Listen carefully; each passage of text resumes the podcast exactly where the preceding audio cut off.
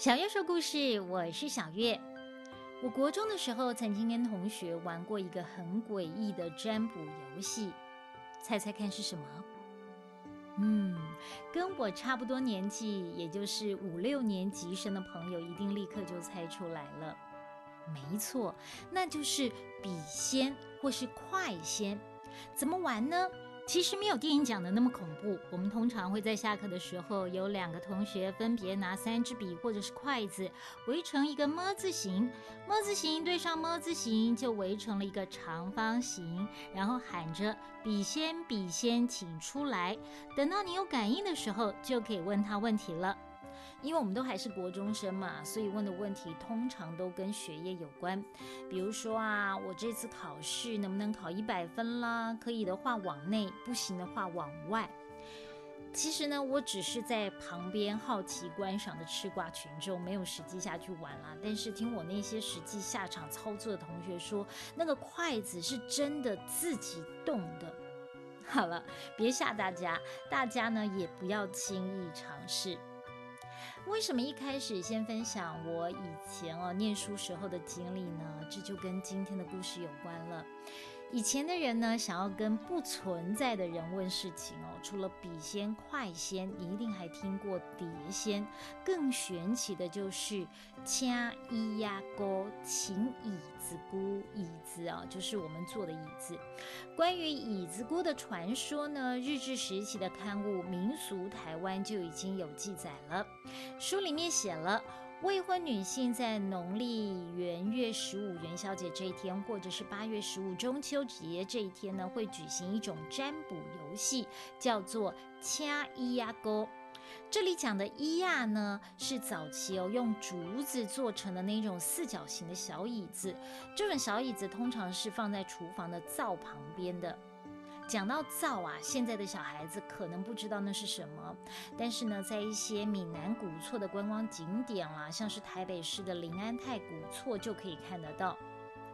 我小时候家里是有灶的，煮饭呢就要先用稻草或者是树枝先把火升起来，再添柴，因为火不好生，所以呢很怕它灭了，就会在旁边顾火。这时候呢，就很需要一张小椅子，好让你坐在上面烧柴顾火。讲的好像我小时候烧柴煮饭过，没有，我也不会。我倒是看过我妈妈用过。后来有了瓦斯炉以后，谁还会用那种东西呢？最后一个大灶就成了装饰品。现在在我老家那口灶还在那里。掐一压钩呢，不像请笔仙或者是快仙那么随便了。除了刚刚讲的必须要在特定的日子以外呢，还要有一些准备程序。首先呢，要准备一把椅子，把画上眼睛、嘴巴、鼻子，并且别上一朵红花的饭勺绑在椅子上。画了五官的饭勺呢，就代表是咿呀勾的脸。再准备一个空水桶，倒放在旁边的地上。水桶上面呢，要摆着胭脂、水粉、香花、水果，还有剪刀、尺这些东西。这些呢，都是当时女孩子家用的东西。这样子就准备完成了。开始之前呢，有两位未婚女性特别注意了，要是未婚的女性才可以。为什么一定要未婚女性呢？这个等一下再讲。好，有两个未婚女性呢，各握住椅子脚的一边，唱歌招来咿呀沟的神灵。各地的歌曲内容不太一样，但是大致上就是哦。咿呀哥，咿呀姐，请你哥哥来坐椅，坐椅定问一声，那有心水汤头靠三个来做行。唱完歌，如果椅子慢慢变重，就表示咿呀哥来了。接着，未婚少女们就可以排队问事情了。咿呀哥会以敲击水桶来回答问题，比如呢？明天如果是晴天的话，请敲水桶三声，压钩就会以敲击次数来回答问题。刚刚说了，这个占卜方法呢，只能由未婚的女性来操作，而且也只在未婚女性之间流行。这跟咿呀钩的由来有关。现在呢，我就要来讲讲咿呀钩这个悲伤的故事。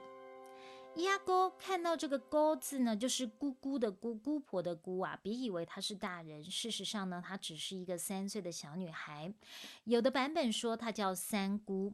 小女孩才三岁就没了父母，跟着比她大很多岁的哥哥一起生活。哥哥已经结婚了，常常在外地工作，久久才回家一趟，就把妹妹交给老婆，也就是小女孩的嫂嫂照顾。没想到这个嫂嫂是一个坏心肠的人，不但要她做家事，还常常让她饿肚子，所以她营养不良，骨瘦如柴。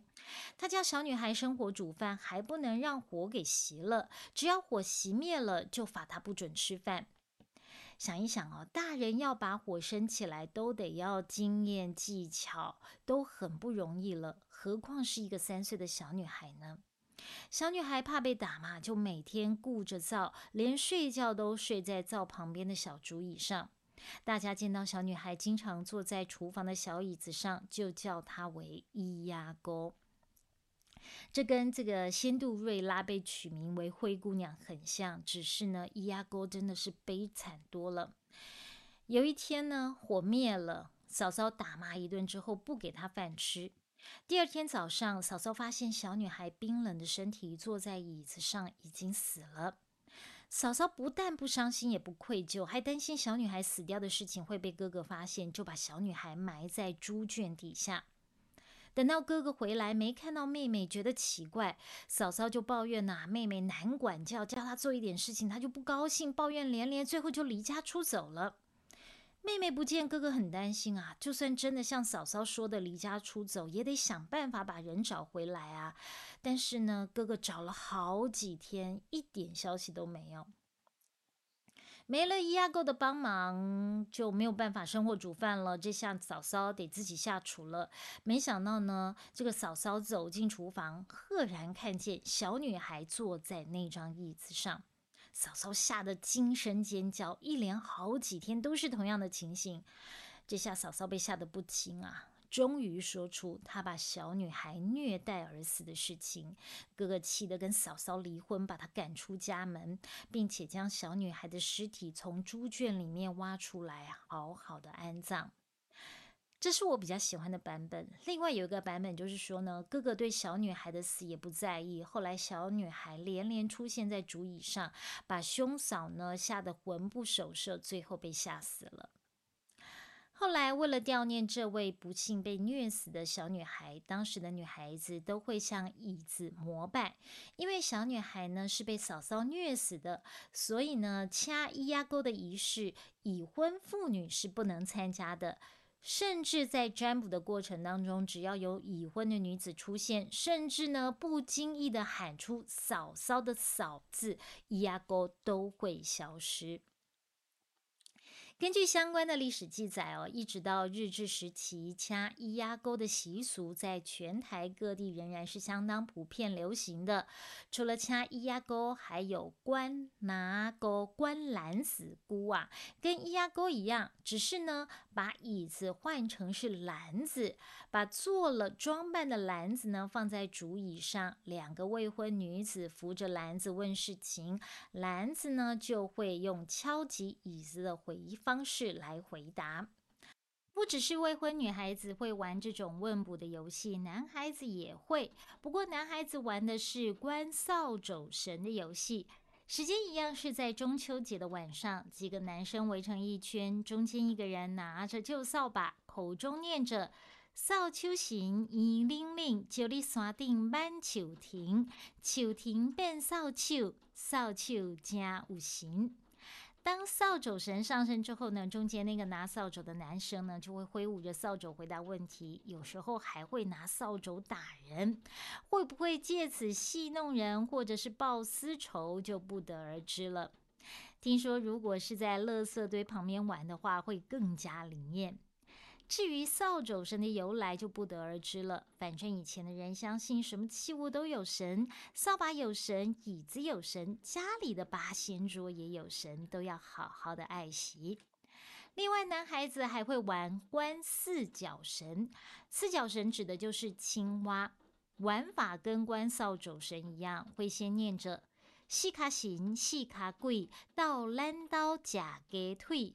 会偷到零。越念越快，被附灵的这个中间的那个小孩呢，就会趴在地上，像青蛙一样吐气、吸气，四脚着地乱跳。所有的小孩子也开始跟着学青蛙的模样跳来跳去。与其说是问卜，其实呢，更像是一种游戏。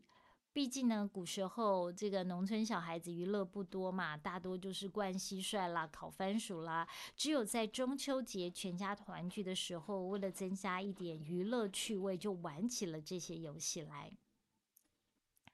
再回到咿呀沟的故事。古时候，因为生活环境困苦，加上重男轻女，有些家境清苦、养不起小孩的家庭呢，就会把女孩子送给别人当养女或者是童养媳。而那时候的人花钱买来的女孩子，并不是买来疼的，而是买来做事的，甚至呢是给自己家的儿子当老婆的。所以呢，责打虐待的事情时有所闻，有些受不了虐打，走上轻生一途，最后就成了拿来占卜的媒介了。咿呀沟是受虐而死的小女孩，兰子姑呢就是被虐待亲生的养女。另外还有陈姑娘和阿秀姑娘，是专门保护养女的守护神。